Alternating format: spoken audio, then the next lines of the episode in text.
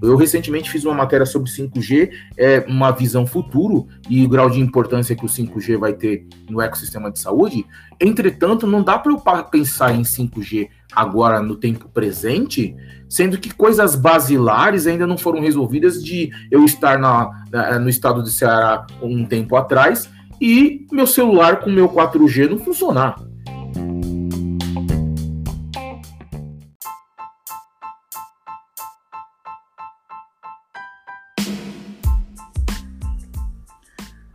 Mais uma vez, sejam bem-vindas e bem-vindos ao Inovação esse nosso bate-papo periódico sobre estratégia e inovação em saúde, com esses personagens que têm destacado no setor e contribuído com um futuro com mais tecnologia, inovação e acesso. Eu sou o Márcio de Paula, consultor de inovação em saúde, e vou conduzir vocês em mais esse bate-papo. Esse episódio é um oferecimento de Mednova Consulting, uma consultoria em estratégia e inovação no setor da saúde. E nesse episódio eu tenho a honra de receber o Fernando Paiva, que é diretor executivo de inovação em saúde digital. Fernando é especialista em internet das coisas médicas, monitoramento remoto de pacientes com wearable e equipamentos médicos, integração de dados para desfechos com inteligência artificial, interoperabilidade e conectividade 5G, Fernando também é conselheiro estratégico para empresas da indústria da saúde e health tech na América Latina, investidor anjo serial em empresas do ecossistema da saúde, estrategista em desenvolvimento de produtos digitais B2B e B2C para marketplace da área farmacêutica e telemedicina, e foi escolhido pela revista Forbes, pela eh, QG e Wired como executivo de saúde mais inovador do Brasil. Fernando, é uma honra te receber. Seja muito bem-vindo e obrigado por participar do nosso programa.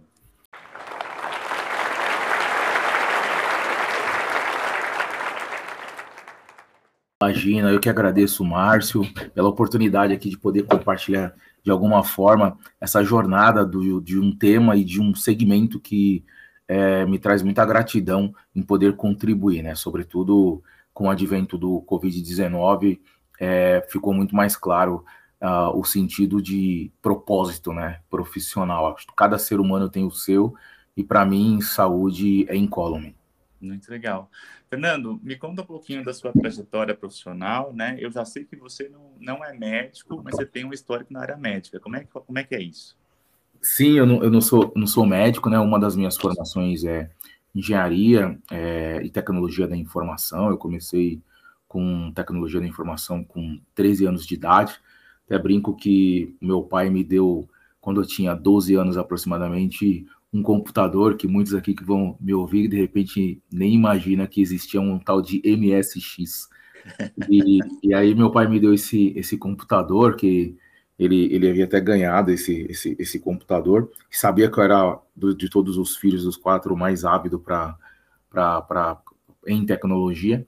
E aí eu comecei a fazer uns cursinhos de ainda existia o DOS, MS-DOS, WordStar, DBase, e fiz também Clipper e Pascal. E aí eu gostei de programação e comecei a programar com 13, 14 anos, fazendo é, controle de estoque e, e, também ajudando aí bazar, papelaria, quitanda do bairro que eu nasci, né? Sou da Moca. É. E também fazendo um sisteminha de contas a pagar e contas a receber. Então, foi o, quando eu entrei no universo de tecnologia da informação e, e, e, que, de certa forma, naquele período já era algo inovador quando você pensava em ERP. Até brinco que ERP é separado em três níveis, né? O pequeno, o é. grande e o médio.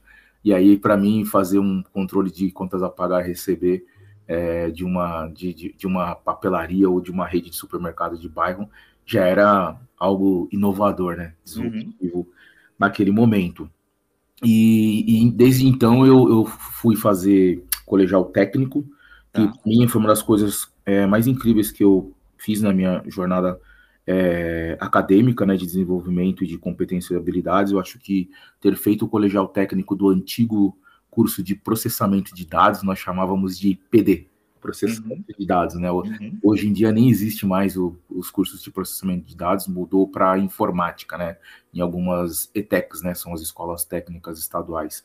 E na minha época, a, a, formação de escola técnica era como se fosse uma faculdade, porque é, nós tínhamos todas as disciplinas, vamos dizer assim, as tradicionais é, é, da, da, grade curricular, até mudavam-se os nomes, hoje em dia não consigo nem saber quais são os nomes mais atuais, só quando meu filho estiver na época eu vou conseguir entender os nomes mais atuais. Uhum. Mas naquele momento, é, a, a, o curso ele não era de três anos, ele era um curso de quatro anos na, na época em que eu fiz. E, e, por ser um curso de quatro anos, até, até brinco que é, eu fiz uma pré-faculdade. E, e, e, por ter feito uma, uma pré-faculdade, isso me abriu muitas portas e também muitos horizontes em relação a saber qual é o caminho que eu gostaria de trilhar como profissional. Mesmo eu vindo de uma família já totalmente envolvida com dois segmentos, tanto o segmento jurídico quanto o segmento de saúde, né? Uhum. É, com muitos familiares também médicos e enfermeiros, uh, e, e, também advogados e, e, e, policiais, né? Mas o tecnologia, para mim, quando eu fui picado, vamos dizer assim, uhum. é, foi uma coisa muito é, certeira, porque eu não tinha dúvida de que a minha jornada seria em, em, seguir em tecnologia da informação uhum. e, e também soluções inovadoras. Quando você pensa em ciclo de tecnologia da informação, eu tive a oportunidade de trabalhar em todos os prismas que a tecnologia ela pode proporcionar, desde de desenvolvimento de software, né, começando ali na base, como também que faz parte é, da, da, da, do início de qualquer jornada de tecnologia, a infraestrutura, né? Trabalhei muito com infraestrutura física e infraestrutura lógica, que tudo isso acabou é, se somando com o que eu faço hoje. Porque até brinco que tudo tem uma jornada, são mais de 25 anos trabalhando com todo esse ciclo de soluções entre hardware e software, uhum. que, que fez com que eu é, conseguisse percorrer grandes empresas nacionais e multinacionais, é, e muito jovem ter posições já de gerência executiva, por exemplo, com 23 anos, já era gerente executivo global de multinacional, é, responsável por implementação de ERP né? Uhum. Como o SAP, Oracle Application na época, uhum. TOTOS e, e vários outros aí do, do segmento. Isso faz com que você tenha uma visão de longo alcance de qualquer tipo de empresa, né? Uhum. É, e, e, qualquer tipo de segmento faz com que você é, consiga uh, contribuir não somente com soluções inovadoras, mas fazer com que efetivamente qualquer tipo de negócio ou modelo de negócio é, esteja inserido dentro desse universo de tecnologia da informação, tirar as empresas da informática e migrar para a tecnologia da informação. Então, essa jornada executiva que eu tive, fui também superintendente, diretor também de tecnologia da informação e inovação, é, acabou fazendo com que, depois de eu ter é, tido a oportunidade de ganhar alguns prêmios no, na jornada que eu tive nas empresas que eu percorri, fa fazer com que eu fosse convidado, e não foi por uma questão familiar, foi mais a questão de ter sido visto em um fórum, desses fórum, fórum é, executivo é, de tecnologia, como antigamente tinha o antigo Fórum X, né, da, da, da, da IT Media, eu acho que, que era que promovia, e um, um empresário é, estrangeiro, ele me viu e, e, e perguntou se aquilo que eu estava falando e de inovação é, em, é, em, no mercado financeiro se era palatável fazer no mercado de saúde. Até então, eu já tinha uma vivência muito grande com, com, com o ecossistema de saúde, por uma questão, de novo, de família, uhum. mas eu nunca tinha centrado todos os meus esforços para desenvolver algum tipo de solução para o ecossistema de saúde. Até que é, essa, esse, esse empresário ele ficou quase que um ano conversando comigo. E aí perguntando se eu não gostaria de trazer a empresa para o Brasil, para a América Latina, é, como vice-presidente, e se eu não gostaria de tentar é, inovar e pegar algumas ideias que eu já tinha com RPA, com integração de dados, desenvolvimento de data lake, é, e, outras, e outras, outros tipos de soluções de conectividade, né, uhum. é, que, que eu realizava no mercado é, financeiro, se eu não conseguia fazer com que isso fosse palatável no mercado de saúde. Até que daí eu comecei a, a, fazer alguns estudos, né? Tudo que eu faço na minha vida, eu sempre faço um, um deep dive muito grande, é, até para que eu consiga entregar alguma solução ou, ou entregar algo que efetivamente vai ser utilizado na experiência do usuário, né? Ou na jornada do paciente hoje, atualmente. E aí eu consegui é, identificar com aquele espírito de é, ex-funcionário ex de grandes é, empresas de consultoria, porque eu trabalhei muitos anos também na Capgemini, né? A Capgemini francesa forma muito bem você conseguir ter uma visão analítica e também fazer avaliação muito rápida de problemas para se transformar em soluções.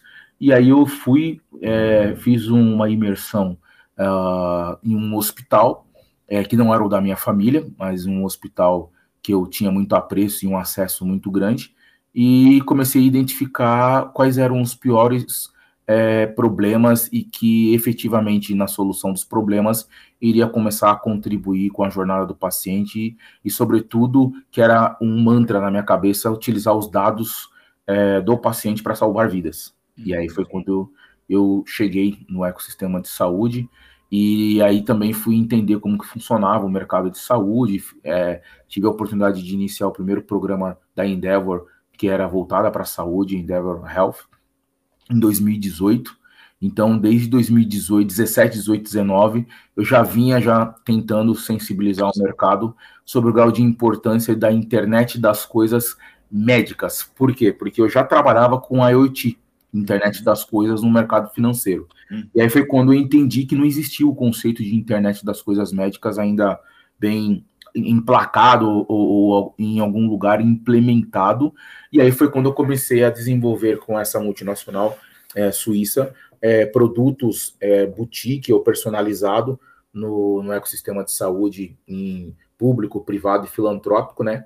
Soluções uh, que fossem aderentes a, a, esse ecossistema que a internet das coisas médicas proporciona. Por quê? Porque a internet das coisas médicas, ela eu percebi que era o platô para qualquer tipo de estratégia. Fim a fim, eu falo do modelo de remuneração é, da saúde, que era, era super importante para qualquer estratégia de interoperabilidade e transacionamento de dados é, do paciente dentro e fora do ambiente clínico hospitalar. Aí eu comecei a perceber que também a internet das coisas médicas era fundamental para que você conseguisse é, utilizar ferramentas de suporte que se integram com os prontuários eletrônicos dos hospitais, estrategicamente é, em ações de deshospitalização, conectado com a indústria farmacêutica, conectado com soluções de telemedicina, com soluções de marketplace é, de maneira integrada. E aí eu percebi que sem internet das coisas médicas,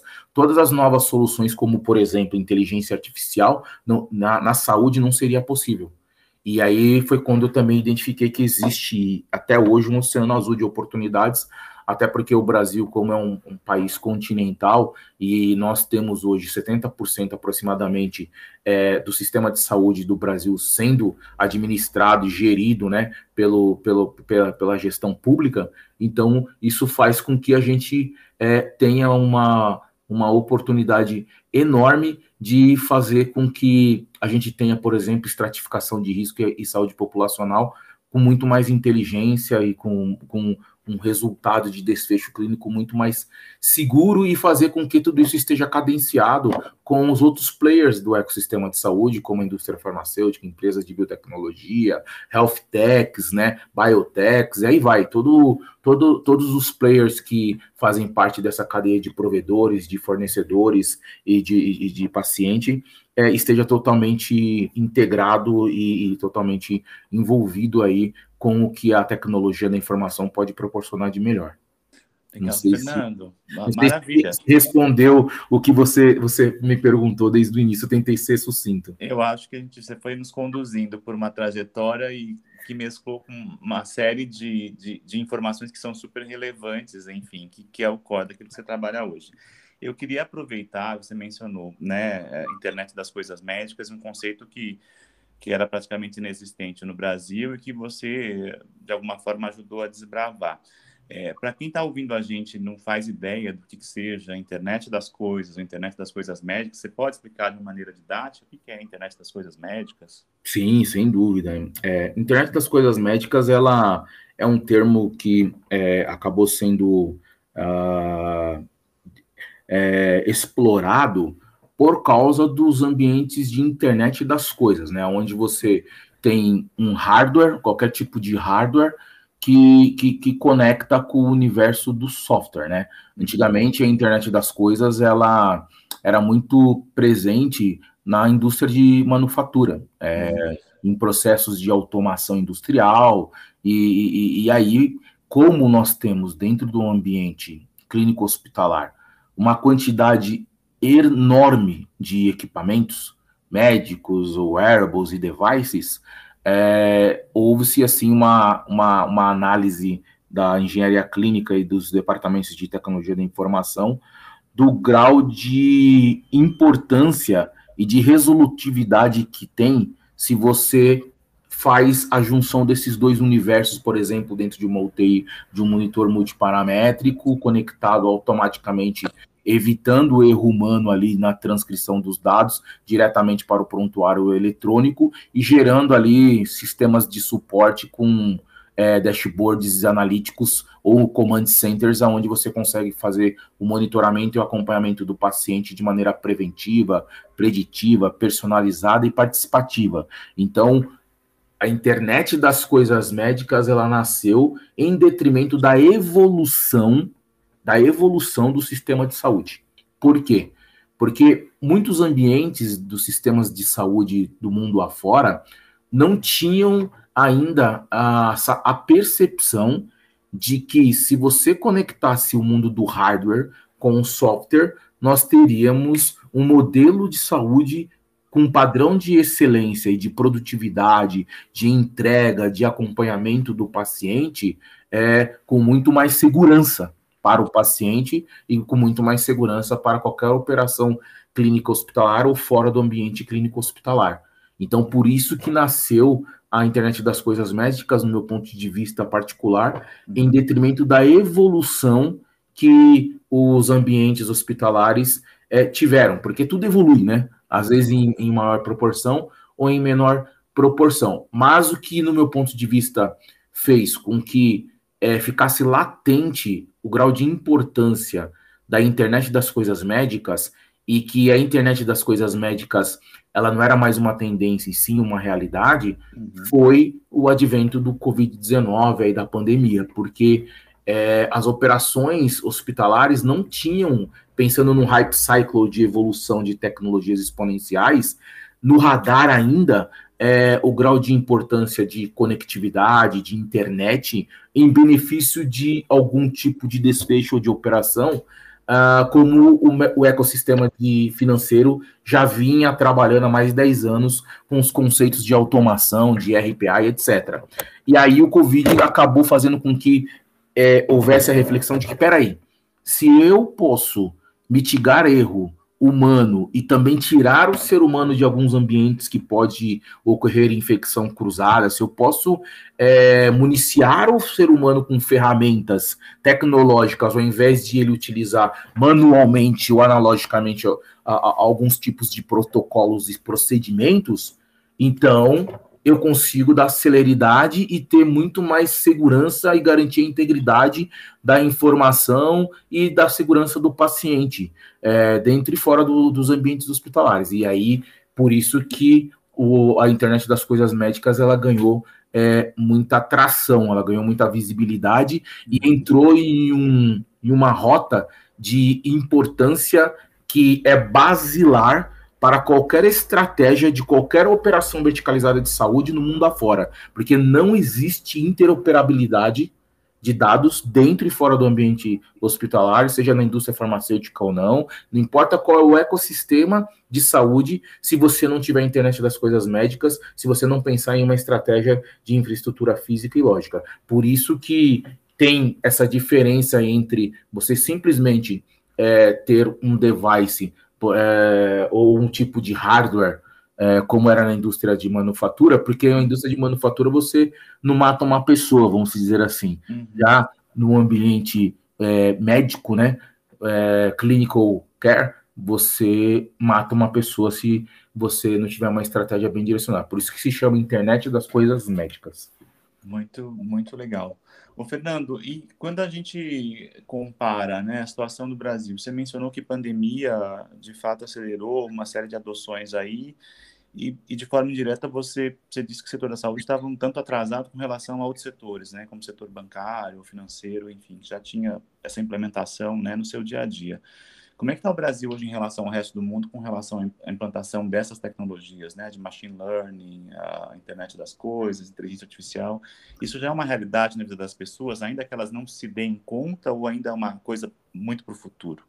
É, existem dois prismas no que você me pergunta, e muitas pessoas perguntam isso. Uma coisa é a experiência do usuário, enquanto uhum. profissional multidisciplinar da saúde, que é um déficit no Brasil, e não só no Brasil, mas mundo afora, quando você é, traz o desconhecido, o novo, não importa qual é o segmento, uhum. gera-se uma curva é, de não somente de aprendizado, mas um déficit de, de oportunidade para você poder treinar, para você sensibilizar e engajar profissionais. E aí não importa qual é o segmento, e, e na saúde não é diferente. O que acontece é que nós temos um sistema de saúde que eu não comparo com nenhum outro sistema de saúde do mundo por algumas razões até por uma questão de aculturamento, nós temos um padrão de aculturamento de modus operandi no Brasil, sine qua non aos Estados Unidos, sine qua non à Europa, sine qua non a outros sistemas de saúde do mundo. Tem gente que quer comparar o Brasil com a China, quer comparar com a Estônia, até faço piada quando alguém quer comparar o Brasil com a Estônia,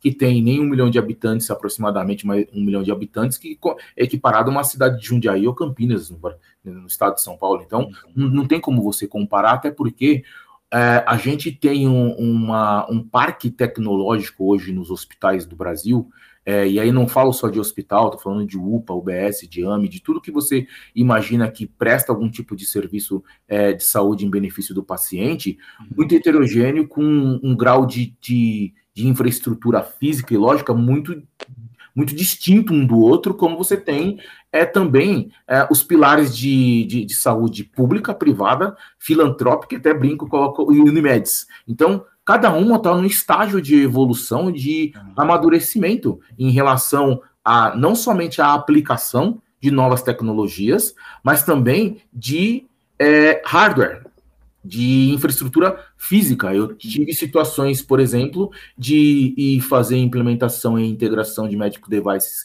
em UTIs de uma rede de hospital verticalizada, grande, respeitada, mas o prédio que o hospital estava instalado não permitia, por exemplo, você conseguir fazer conectividade de um andar para o outro, porque não passava mais cabeamento ali é, nos slots de, de, e as canaletas de acesso para um outro andar. Então você não conseguia é, é, utilizar a tecnologia, por exemplo, é, em, em, benefício daquela operação, por uma questão de infraestrutura física.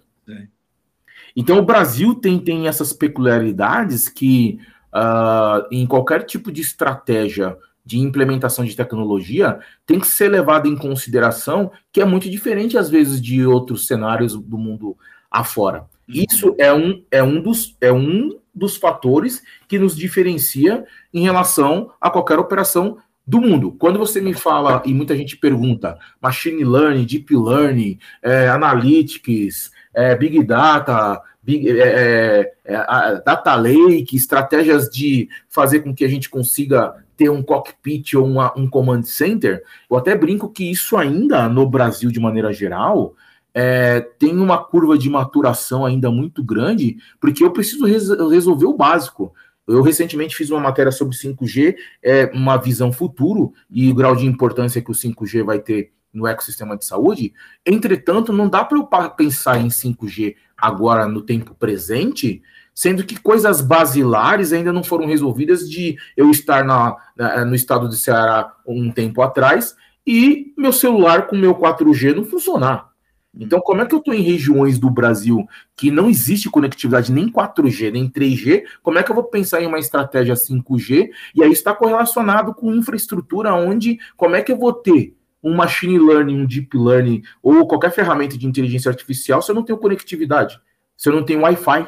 você não tem internet, e aí falar que o Brasil todo hoje é digital é um pouco demagógico. Então, é, eu acho que o Brasil ele é cascateado por fases de evolução em algumas áreas. Não dá para é, colocar tudo no liquidificador e falar que o Brasil ele vai ser o, maior, o melhor ou o maior player de saúde do mundo, sendo que existem estágios e regiões que precisam é, é, se desenvolver e crescer é, gradativamente. E que também, outra coisa que não dá para fazer no Brasil, e aí não importa se você é verticalizado ou não, se você é público ou privado, não dá para você achar que você vai implementar uh, uma solução standard, internacional, uh, no estado do, do, do, do, do Ceará, ou no estado do Tocantins, ou, ou, ou, ou no Pará, igual você faz em São Paulo. Então, tem, tem, tem algumas peculiaridades que tem que entender como é que funciona ali a experiência do usuário na sua região, como é que funciona a experiência operacional da dinâmica do dia a dia de protocolos e procedimentos estabelecido no lugar, no, no, local que você se encontra, e não importa se é clínica, laboratório, não importa. Então, é, e aí que, no meu ponto de vista, existe uma riqueza do Brasil, que quando você tiver tudo isso implementado, é, você consegue ser case para qualquer ambiente e qualquer lugar do mundo. Muito, muito interessante essa tua visão. Fernando, você está me dizendo que assim a gente certamente tem algumas ilhas de excelência, né, é, médicas que são reconhecidas no mundo inteiro e, e, e, em geral, em geral estão no sistema privado. Acho que não exclusivamente, mas talvez a, a quase absoluta maioria. E você tem um, um acesso talvez, né, ao ponto de cuidado lá em algumas regiões do país ou até em ambientes periféricos que isso ainda está difícil de, de, ter coisa básica, porque não tem nem conectividade, enfim, não tem acesso. O sistema público está estrangulado. Como é que você acha, Fernando? Você mencionou algumas limitações, né? Até o caso do 5G, acho que é emblemático. É, é, parece que é uma nova fronteira, mas não é tão, tão básico falar, vou implementar 5G no país inteiro, não é uma coisa trivial. Como é que você acha que a gente pode, através do uso de tecnologia, ampliar acesso à saúde dessa parcela da população né, que sofre tanto hoje e, e tem muita dificuldade de, de ter acesso a, a, uma saúde de qualidade? Como é que você acha que a gente pode é, eu sei que né, não é uma resposta simples, nem talvez uma ação única, mas na tua visão, assim, que tipo de ações ou que tipo de programas a gente precisa desenvolver para aumentar o acesso da população à saúde através dessas novas tecnologias? Ah, uma coisa que é super interessante a sua pergunta, porque é, aí vem um lado super positivo do, do Brasil que, que se abre em relação ao mundo todo, uhum. e ao contrário de que muitas pessoas acham, é, telemedicina não é uma coisa trivial que já tem 20, 30 anos, vamos dizer assim, de maneira exagerada, hipérbole, uhum. em todos os lugares do mundo. Com o advento da aprovação da telemedicina, da telesaúde, porque você está falando de acesso e democratização da saúde, eu tenho as minhas ressalvas quando as pessoas falam de democratização. Eu, particularmente, não gosto muito desse nome, eu acho que usam de maneira até pejorativa quando falam em democratização da saúde, né? Porque democratizar a saúde é você ter a mesma saúde que tem no Einstein e você tem no hospital público lá de Rondônia. Então, isso é democratização da saúde. Uhum. Agora, quando você tem é, um país com nível de estratificação social e separado em classes A, B, C, D, E, F, G, e aí vai, é, então não tem como você democratizar. Gerar o acesso você tem, agora democratizar não. Então, eu acho que até porque são é, perfis de entregas de serviço totalmente diferentes uma da outra. Hum. Quando você vai gerar acesso à telemedicina, é, eu sou do conselho de administração de uma OS, de uma organização social de saúde grande no estado do Nordeste. Tá. E como é que você gera acesso? Uma das nossas estratégias, por exemplo, que é uma estratégia, do meu ponto de vista, super importante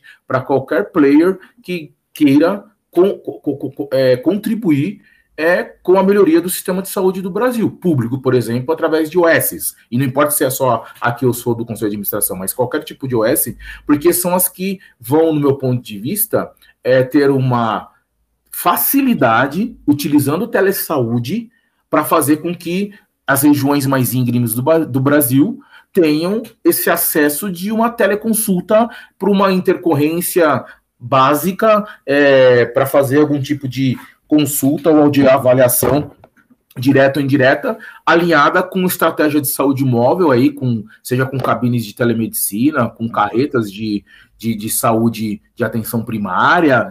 Então, acho que hoje a telemedicina foi um, um ganho é, importantíssimo e disruptivo para o ecossistema de saúde, que vai acabar sendo desmembrada a telesaúde é, em todos os outros novos entrantes da saúde, como, por exemplo, não tem como você hoje pensar em acesso se eu não tiver telefarma. Não tem como eu não pensar em acesso se eu não tiver é, uma teleorientação. Uh, então, eu acho que a telesaúde é o princípio de fazer com que esse acesso ele seja fidedigno, ele seja tangível e coloque dentro de um, de um horizonte real, não de um horizonte de perspectiva ou futurística. Então, eu acho que a telesaúde, se houver um plano nacional é, cadenciado de atenção primária utilizando telesaúde, você vai conseguir ter um acesso muito mais próximo ali na ponta com o seu paciente, independente de qual é, nível ele se encontra na estratificação social que ele, que, ele, que ele esteja. E aí sim eu consigo trazer é, um nível de serviço, por exemplo, padrão, vamos se dizer, Ciro-Libanês, é lá em Oiapoque ou em Ushuí. Ou um padrão Hospital das Clínicas, que para mim é o melhor hospital do Brasil, pa, para qualquer tipo de perfil de população. Uhum. Aí você está gerando acesso. Aí democratização seria um outro tema e uma outra discussão. Uhum. Legal. É, e quando a gente olha para o futuro, Fernando, você acha que a gente está partindo, né, baseado nessas novas tecnologias, a gente está partindo para uma medicina que, que vai mudar um pouco esse paradigma, né, de, de, de valor por número de procedimentos para uma, uma, um valor de fato em preservar a vida, de antecipar fatos e ocorrências e manter esse paciente fora do ambiente hospitalar, o ambiente de saúde, você acha que a tecnologia vai facilitar tipo, uma medicina mais, mais preditiva, preventiva e de qualidade de vida? Sim, a gente tinha, nós tínhamos uma, uma medicina muito orientada à doença, né? Uhum. Pensando no passado, centrada no hospital. Hoje nós temos uma medicina é, totalmente é, orientada à saúde, onde você tem diagnóstico, tratamento, onde você pode fazer com que esse paciente ele garanta não somente a sua saúde e o seu bem-estar, mas tenha uma longevidade muito maior, porque você consegue hoje fazer o acompanhamento dele de maneira preventiva e com, com predizendo uh, alguns tipos de informações aí, indicadores de maneira muito mais inteligente e segura. Obviamente que é, para que eu consiga ter esses quatro pilares aí do Michael Porter, né? Pensando em medicina baseada em valor, eu preventiva, participativa, personalizada, né? É, e preditiva, eu preciso é, ter algumas estratégias, por exemplo, é, de uma maneira de ponta, fim a fim, né, na jornada do paciente, algumas estratégias inter, interligadas com, com, com implementação de monitoramento é, basilar de monitoramento, é, seja através de wearables, e aí entra um pouco de políticas públicas, é, entra um pouco de regulamentação, entra um pouco de o, o, o, a indústria do Brasil de equipamentos, ela também pensar em, por exemplo, em fornecer num, num custo mais palatável para 70% da população que está dentro do Sistema Único de Saúde público, é, disponibilizar é, wearables ou alguns tipos de devices que faz com que você evite, por exemplo, reinternações, faz com que você é, tenha uma estratégia de saúde suplementar é, muito mais atraente e, e, muito mais resoluta para o próprio paciente, né? Então, eu acho que isso está cadenciado com, com políticas públicas, né? Não tem como você fazer com que as tecnologias elas sejam a bala de prata é, para resolver problemas estruturais é, de judicialização, de regulamentação e de acesso tecnológico, não de acesso a serviços de saúde, mas de acesso a novas tecnologias é, que podem ser disponibilizadas é, num preço palatável ao perfil é, epidemiológico e o perfil financeiro dessa população que consome 70% do, do sistema de saúde público. Uhum, legal. E quando a gente fala sobre é, algumas das, das barreiras, né, para a gente ganhar, enfim, escala nessa adoção de tecnologias, é, para mim sempre vem à mente a questão da educação ou da baixa qualidade da educação, né, de boa parte da, população. Você acha que isso é uma barreira para a adoção, né? Essa falta de literácia tecnológica, né? Essa falta de letramento tecnológico. Você acha que isso dificulta ainda a adoção dessas tecnologias uh, por parte da população? Eu, eu, eu, se você me perguntasse isso antes do Covid-19, eu ia te uhum. dizer 100% que sim. Eu acho que o Covid, e inclusive uma das coisas que eu falo em vários ambientes, sou professor de algumas universidades públicas também e, e, particulares, e eu sempre falo que o Covid ele conseguiu mostrar que o Brasil é, teve um dos maiores programas de interoperabilidade de dados do mundo.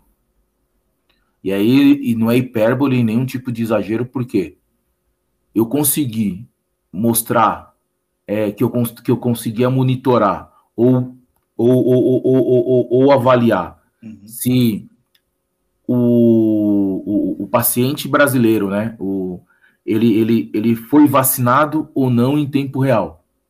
Tá. É, se ele fez algum exame é, de Covid-19 ou não, é, vamos dizer, praticamente em tempo real.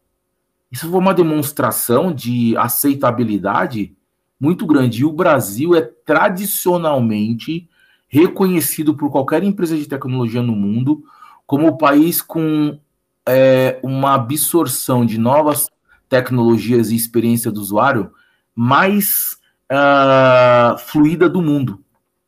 O Brasil aceita muito bem as novas tecnologias, as, os novos smartphones, tudo que tem de novo que chega no Brasil, parece que isso está já integrado na cultura brasileira, apesar de muita gente achar que não. Uhum. E haja vista que nós somos os maiores, somos o, prime o, o primeiro ou o segundo maior público consumidor é, de experiências digitais do mundo. Ninguém usa o WhatsApp e gerou business e novos modelos de negócios em cima do WhatsApp como o brasileiro fez, uhum. pelo, pela sua aceitabilidade em relação a manusear o mundo digital. Quem é que fez o Pix? Nem os chineses fizeram Pix. É. Então, eu acho que o Brasil, para aceitar, e aí falando na população de maneira geral, as novas tecnologias, Ok, só que aí tem um outro lado quando você me pergunta sobre o processo de formação. Quando eu tenho algum tipo de prontuário eletrônico, que eu vou fazer uma análise de um dashboard estratégico, onde eu consigo realmente pegar ali de maneira consolidada os sete dias de internação de um paciente e conseguir analisar um gráfico para saber se ele poderia ou não ter uma intercorrência após uma cirurgia cardíaca. Isso, no banco da academia, no processo de formação, é onde nós temos um gargalo. Uhum. Então, nós temos um déficit muito grande no processo de formação, porque hoje as universidades, elas infelizmente têm uma grade curricular ainda analógica, e se esquece que o Brasil avançou mais do que as, as, a, a, os centros de desenvolvimento acadêmico. Porque, às vezes, na própria academia, nós temos um corpo é, de, de, professores, né, de acadêmicos que também não se atualizaram com as melhores práticas tecnológicas do mundo. Sim. E aí ele acaba fazendo o quê? Replicando aquilo que ele sabe. Se ele não sabe nada, ele vai replicar nada. Se ele sabe alguma coisa, ele vai replicar alguma coisa.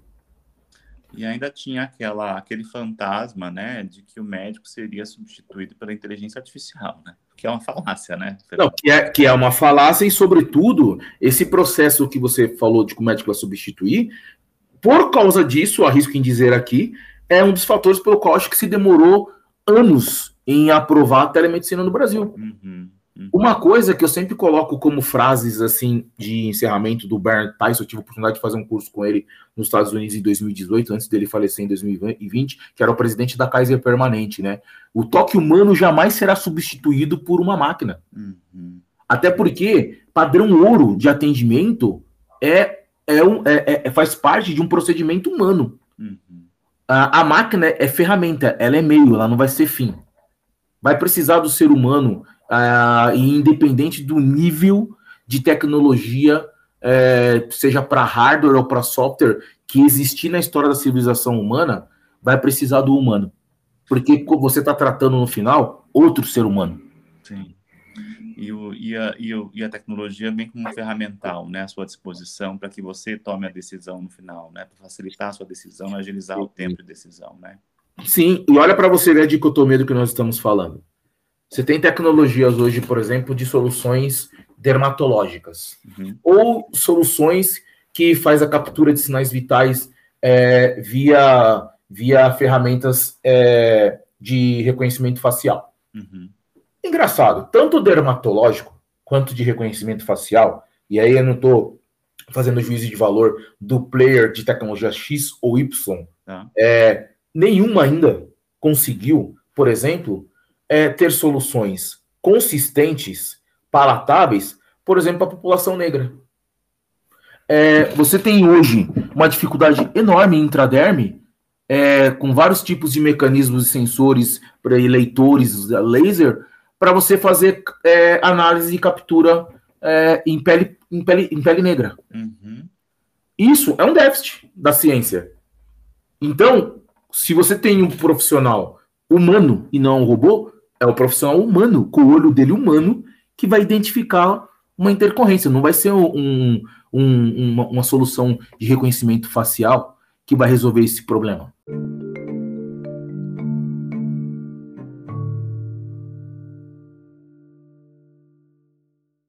E aí, Fernando, se você me permite, você me dá um gancho para eu puxar uma questão que tem a ver com se a gente tem equipamentos tão avançados que, de repente, numa parcela grande da população não conseguem fazer uma leitura adequada, não está faltando diversidade nas equipes das empresas?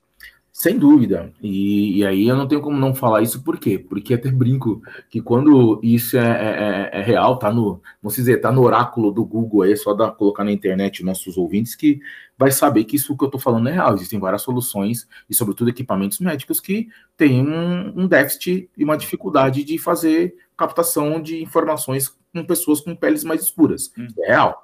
E aí, quando você fala assim, eu penso no time de pesquisa e desenvolvimento. Uhum. Legal, o time de pesquisa e desenvolvimento de qualquer solução, hardware ou software, tinha um grupo multidisciplinar que, na hora de fazer um clinical trials, na hora de fazer uma avaliação mais técnica de eficiência, de resistência, qualquer tipo de teste, era, era, era multicultural?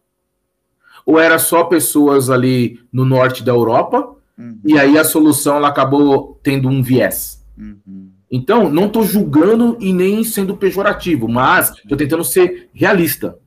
É, e, e, transferir para os nossos ouvintes e, os líderes que é, das empresas que têm esse papel e essa responsabilidade de gerar novos produtos e soluções para o mercado, de pensar que isso tem que ser testado com qualquer tipo de perfil. Sim. E aí, quando a gente pensa em perfil de produtos e soluções para o Brasil, ter equipe multidisciplinar e, sobretudo, diversa, uhum. não é uma questão de posicionamento ou de boas práticas ou de políticas de recursos humanos é, para se colocar como empresa é, socialmente responsável. Uhum.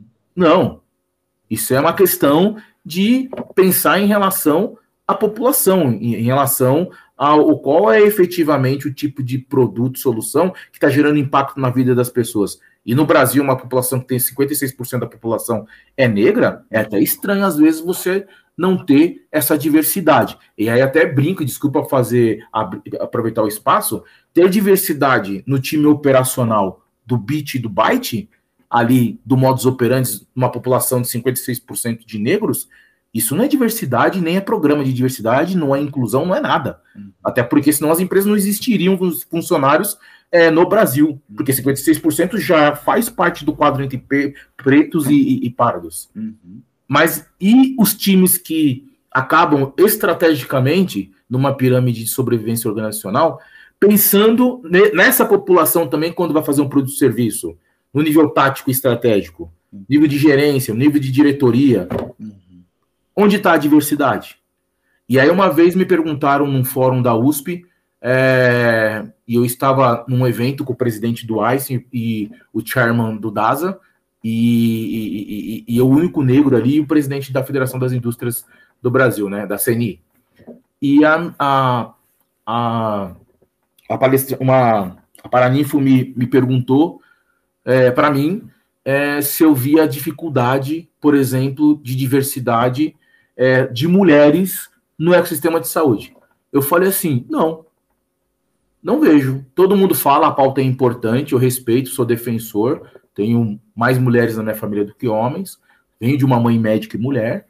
É, mas eu falei, engraçado, se você for nas universidades onde eu dou aula, 70% do, das pessoas que estão em processo de formação são mulheres. Uhum. Então não falta mulheres no ecossistema de saúde. Uhum. E eu conheço grandes líderes, diretoras e presidentes de grandes redes, seja de laboratórios, de hospitais e clínicas, mulheres no Brasil afora, público, privado e filantrópico. Uhum. Por que, que ninguém pergunta sobre negros? É uma pergunta incômoda, né? Então, mas eu acho que tem que ter diversidade sim para desenvolvimento de qualquer produto ou qualquer serviço, e aí não importa se é por etnia, se é por gênero, é, eu acho que a gente vive num, num planeta Terra diverso.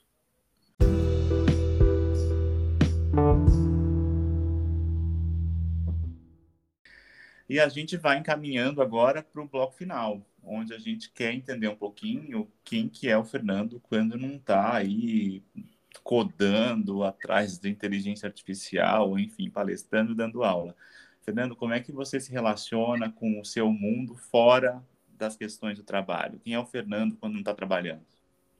Bom, eu sou um, um, homem muito orientado a Deus. Eu sou uma pessoa extremamente cristã. Quem convive comigo sabe que até brinco assim. Eu falo, ó, segunda-feira eu tenho meu grupo de oração. Eu acho que a, via, a vida é uma pirâmide, né? Acho que a gente tem que ter uma conexão com o sagrado, com algo divino, e isso independente de religiosidade ou de religião. Uhum. Então, eu sou uma pessoa que procuro estar vinculado ao meu sagrado, ao sagrado que eu acredito. Então, para mim, essa parte espiritual, ela é basilar né, na minha vida, como tem a minha família e o trabalho. Então, eu acho que essa tríade ela é fundamental para a sanidade, a gente pensando em saúde mental, né, em saúde emocional, acho que para qualquer ser humano, mas cada um tem as suas particularidades e eu respeito. Mas para mim, Fernando, é uma das coisas que eu procuro colocar em prática. Então, quando não estou no ambiente de trabalho, estou é, fazendo aquilo que eu aprendi também no, no, no, berço da minha família. Sou muito grato ao meu pai e minha mãe, à minha família, porque eu, eu, eu, eu, eu venho de uma estrutura familiar que eu não sei o que, é, o que não é, é fazer algo em benefício do ser humano. Porque eu venho de uma família que faz trabalhos sociais e voluntários desde quando eu me entendo por, por gente nos meus 43 anos de idade. Legal. Então, é, quando eu estou nos meus ambientes, é, para mim, estar de folga ou estar é, fora do ambiente profissional é estar contribuindo, impactando a vida de alguém. E aí não importa se é através da ONG, que desde o início a minha família participa, que é os Amigos do Bem, uhum. é um trabalho que eu sempre estou envolvido nos meus finais de semana, e não somente nos finais de semana, em todos os lugares que eu percorro, eu sempre tento de alguma maneira trazer essa semente do bem é, com trabalhos sociais do bem, né? Falando dos amigos do bem e tentando ser um homem de bem e um cidadão de bem em qualquer lugar que eu percorro. Então isso é uma coisa para mim importante e estar sempre hoje eu sou um pai, vamos dizer assim, jovem, é, um pai com 43 anos, mas meu filho é novinho e eu, eu acho que o poder da presença é, é, é um dos patrimônios mais caros e importantes da civilização humana. Uhum. É, porque você não gera afeto, não gera conectividade, não gera empatia sem presença. E esse foi um episódio do Inovação com Fernando Paiva, diretor executivo de inovação em saúde digital. É, Fernando, queria te agradecer imensamente pela oportunidade de ter essa conversa com você. É uma conversa muito agradável e, ao mesmo tempo, instrutiva. E lembrar aos nossos ouvintes que, periodicamente, a gente traz personagens assim como o Fernando para falar um pouquinho sobre trajetória, falar sobre a visão do setor da saúde e também falar questões pessoais e íntimas, né? E, personificar um pouco é, essas grandes lideranças e transformadores do setor da saúde. Foi um grande prazer uh, estar com vocês e com o Fernando nessa oportunidade. Não deixe de assinar os nossos canais e eu espero vocês no próximo episódio. Muito obrigado.